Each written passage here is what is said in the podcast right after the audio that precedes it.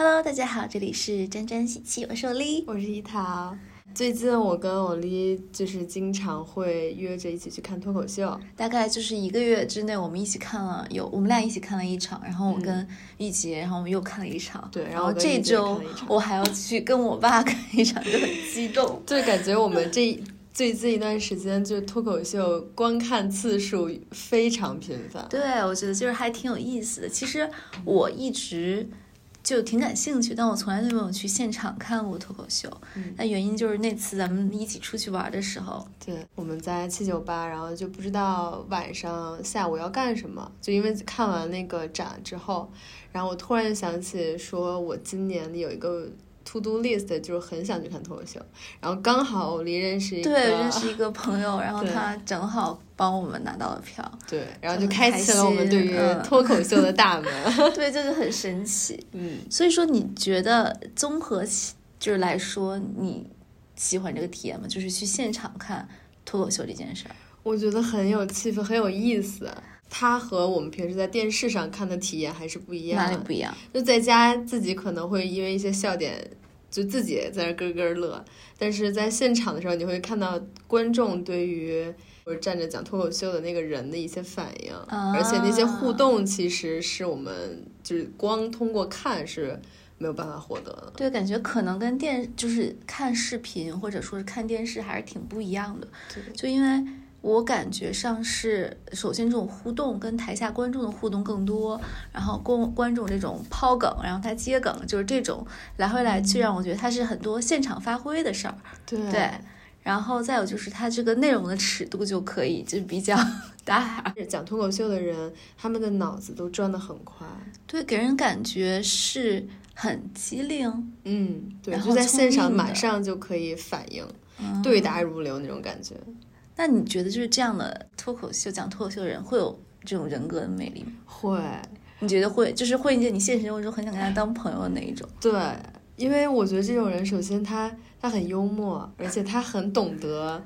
自我剖析，或者说是就是自我吐槽，对对，很这种这种吐槽的精神，不是一般大家都能够做到的。我觉得就是很多还是感觉有一种诙谐幽默的部分在，就是但对我来说，就我会很怕这个人就是特别特别能说，就会让我 overwhelming 的感觉。那你会会承受得住吗？就是如果一个人就是那种脱口秀的频频度在我耳边一直说，是吗？嗯。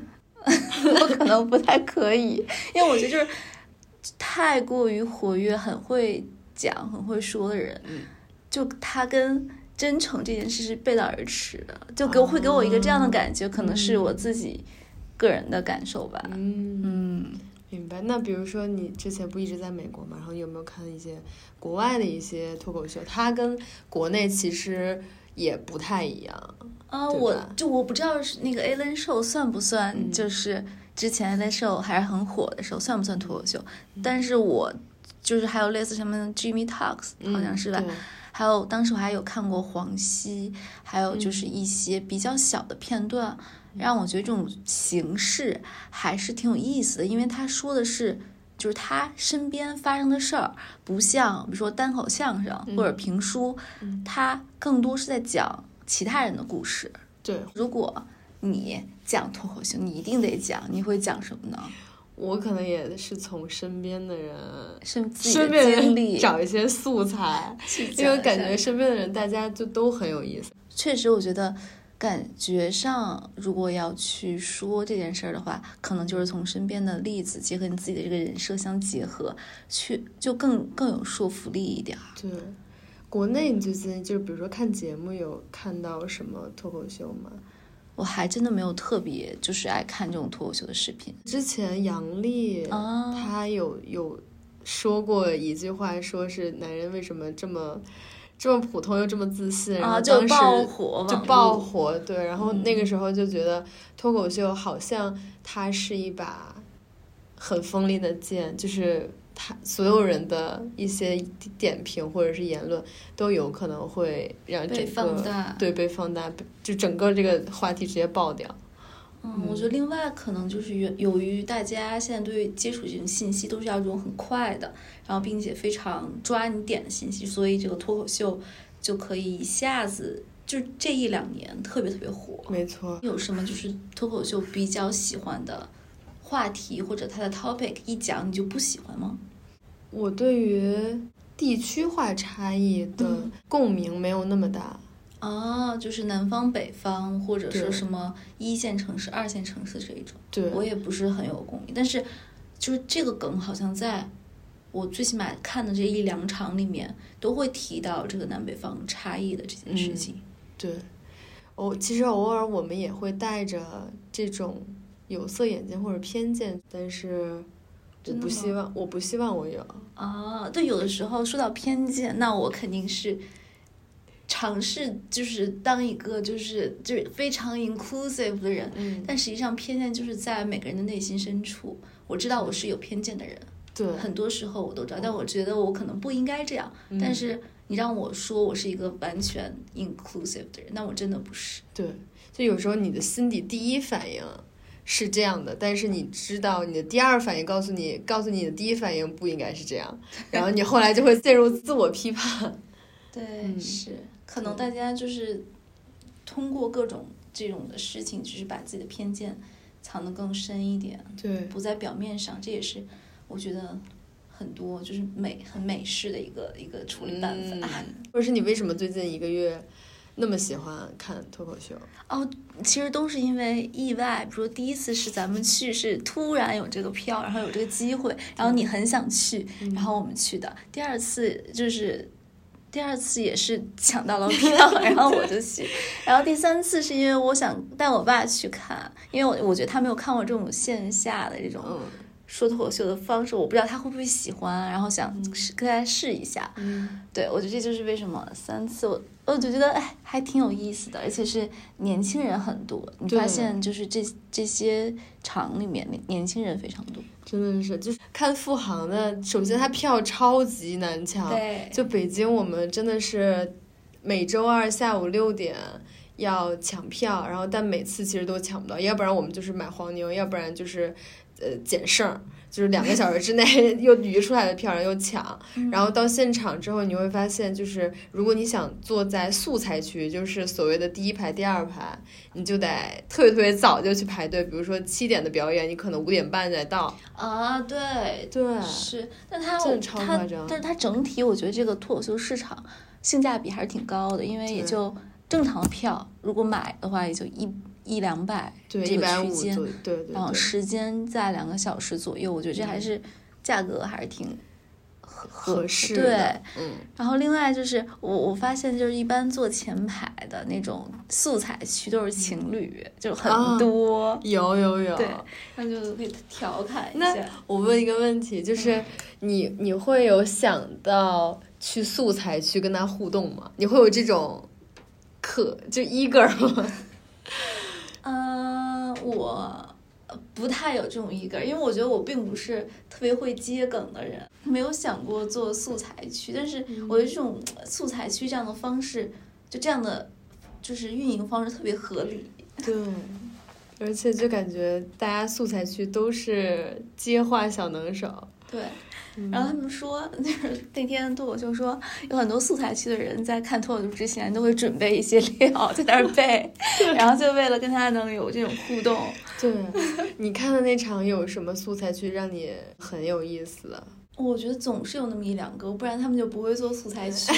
我 我说我跟玉洁看的那个超级搞笑，就是付航问一个呃男生说你学什么专业的，然后做什么工作，然后他就说他是做环境科学，然后付航马上就说一句那环境科学具体是做什么？然后把不是，然后就把那个话筒又给到那个男生，然后那个男生说了两两三分钟，就是环境科学他是要通过什么 PM 二点五，然后就整个环境测试，然后通过什么什么方法，然后。说了一大堆，然后，然后付航就没接他这茬儿，就是好，谢谢你，然后就真的现场全场爆笑，特别有趣。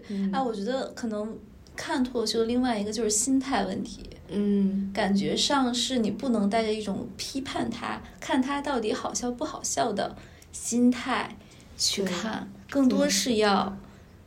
就是随和的心，就是去在那儿待着，然后随着他的笑点去笑。没错，是的。那我问再问一个问题，就是比如说，因为线下脱口会相对于，就是比如说节目里面的呈现出来脱口秀会尺度会大一些，比如说它可能会涉及一些呃所谓的什么政治话题，或者是呃其他的一些话题，你会会比如说去选你跟谁去看脱口秀这件事情，你会故意的去避开一些朋友或者是人吗？嗯，因为我感觉好像是没有，因为我都是跟朋友看的。目前结合的经历，我马上跟我爸一起看，所以我就稍微有一些激动。感觉你好勇敢，我都不不没有想过带我爸妈去看脱口秀。啊，我就是为什么会想 就跟我爸一起去呢？是因为我小的时候他总是带我去看各种什么呃芭蕾舞音乐会，然后我觉得哎，我小的时候他带我去看了，然后我也想带他去体验一些他没有。就是做过的事情去试水一下，嗯，还挺好玩的。我到时候给你可以给你直播。不过我我就是我这次版的这个票，我没有听过他们的任何的手。那你有预期吗？就你会在爸爸旁边，你不不好意思笑，或者是不会吧？那你会担心，就是比如说年轻人的小梗，然后但是叔叔没有没有 get 到，他有可能不 get，但是我觉得重点不是这个，是他去体验这个事情，嗯。对，我觉得还是肯定是大家的笑点不一样，但是就是我觉得体验这个事情还是挺有意思的。而且我另外一个觉得比较好的就是，他那个复航的那一场，他的票都不是按座位的，那个很好，就是你进去可以，就是随便先到先得，对，先到先得。对你对脱口秀的有多少热爱，你就可以 占据前几排。对啊，嗯，然后这种。你知道还有那种脱口秀的速成班五天的，你会想去上吗？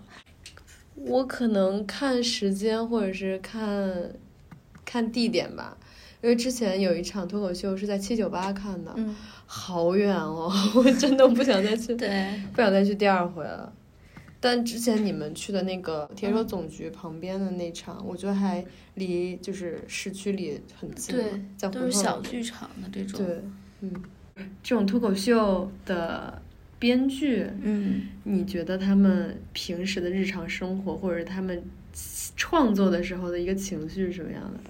创作时候的情绪，我觉得他的这个过程肯定是把自己身边的事情拿出来说，然后肯定是自自嘲反反讽，但我觉得他们内心深处可能不是那样的一个。那么开心的一个人，不是一个很快乐的。对，因为我觉得他们首先要把快乐变成包袱或者变成笑点，都给大家。拿对，抖给大家。但是他要通过这个笑点再 go back 回来，就他怎么把这些东西总结出来，或者说是提炼出最好笑的部分带给观众。对啊。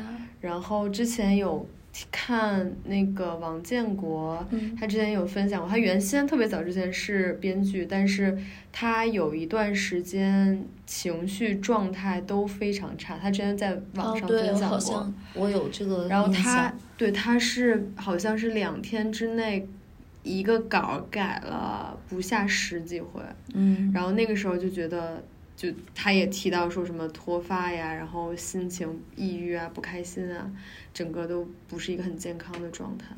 对，像这种充满欢声笑语的背后，实际上就是跟所有他们像这种创作人，就是靠才华吃饭的人，都会遇到这种很现实的问题，就是改稿啊，被 pass 啊，这种。就我看这些梗，或者说听这些脱口秀，让我想到了一件事情：，就大家到底喜欢什么样的一个人设？嗯，然后我我问你一个问题：，嗯，你更喜欢米老鼠还是唐老鸭？我更喜欢唐老鸭。嗯，大概百分之八八九十人都更喜欢唐老鸭，你知道为什么吗？因为唐老鸭只会嘎嘎嘎，是吗？不是，因为米老鼠这个形象它太完美了，它又有个，它又很聪明，又很自信，然后又有个。漂亮的女朋友，但唐老鸭就不一样，干嘛嘛不行，然后还有三个讨厌的侄子，一个有钱的舅舅还总剥削他，然后还笨笨的，然后他还有个女朋友 Daisy，还总欺负他。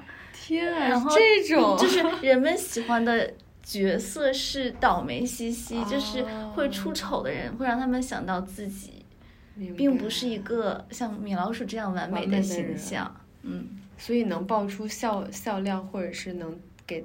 观众带来有趣的点的人，可能都不是一个特别完美的人。我最起码他们的人设不是一个完美的人设。对，国内你有很喜欢的脱口秀演员吗？没有耶，没有，就不会，我不会特别喜欢某一个，我可能会看一下他的段子什么的。你呢？我比较喜欢李诞啊，因为我觉得他那个小小的眼睛里承载着大大的、大大的灵气。哦，对，他他站在他站在那个台上，我觉得他这个人就浑身散发着魅力。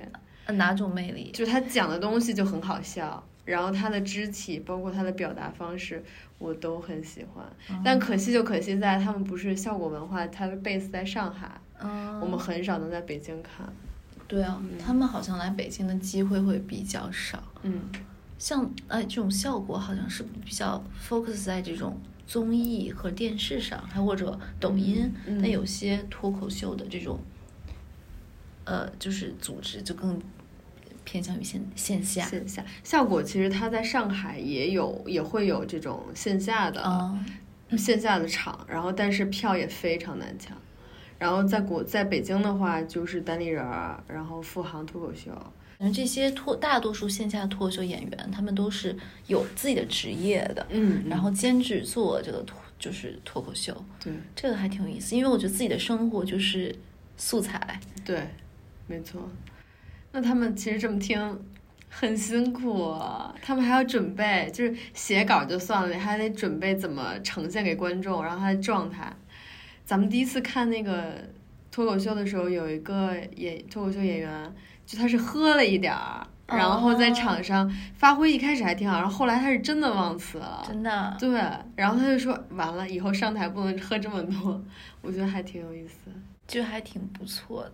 好啦，大概就是我们今天这期的内容。嗯，对，然后呃，这个脱口秀也是我们我跟我离最近的一个探索的新体验，然后也欢迎大家多呃跟我们一起去体验一下脱口秀，然后或者是一些其他呃休闲娱乐的一些小活动。嗯，还是挺有意思的。那就是我们今天这些节目喽。好的，拜拜，下周见。